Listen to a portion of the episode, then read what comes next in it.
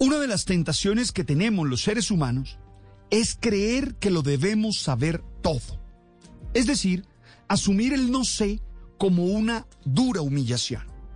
Es el síndrome de estos buscadores de Google. Estar seguro de que se es conocedor de cualquier tema y que se puede completar lo que el otro está diciendo o va a decir. Esto no solo es imposible, sino que nos genera ansiedad y nos hace caer en apariencias, mentiras y contradicciones. La vida del sabelotodo tiene que ser aburrida, porque la incertidumbre siempre nos impulsa a nuevas experiencias y nos genera la satisfacción de la consecución de nuevos conocimientos.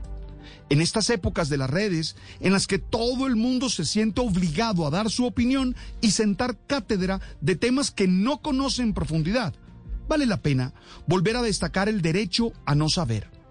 Ayer leía un comentario sobre la Premio Nobel de Literatura de 1996, la polaca Wisława Szymborska, quien en su discurso de aceptación del Nobel defendió la importancia del no sé con estas palabras. Abro comillas. Si Isaac Newton no se hubiera dicho no sé, las manzanas en su jardín podrían seguir cayendo como granizo, y él, en el mejor de los casos, solamente se inclinaría para recogerlas y comérselas. Un poeta, si es un verdadero poeta, debe repetirse también yo no sé.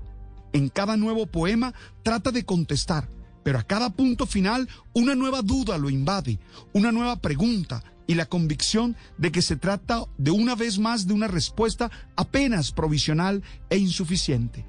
Entonces empieza una vez más hasta que un día los doctores en letras ponen en una enorme carpeta todas las pruebas de su insatisfacción y le llaman su obra.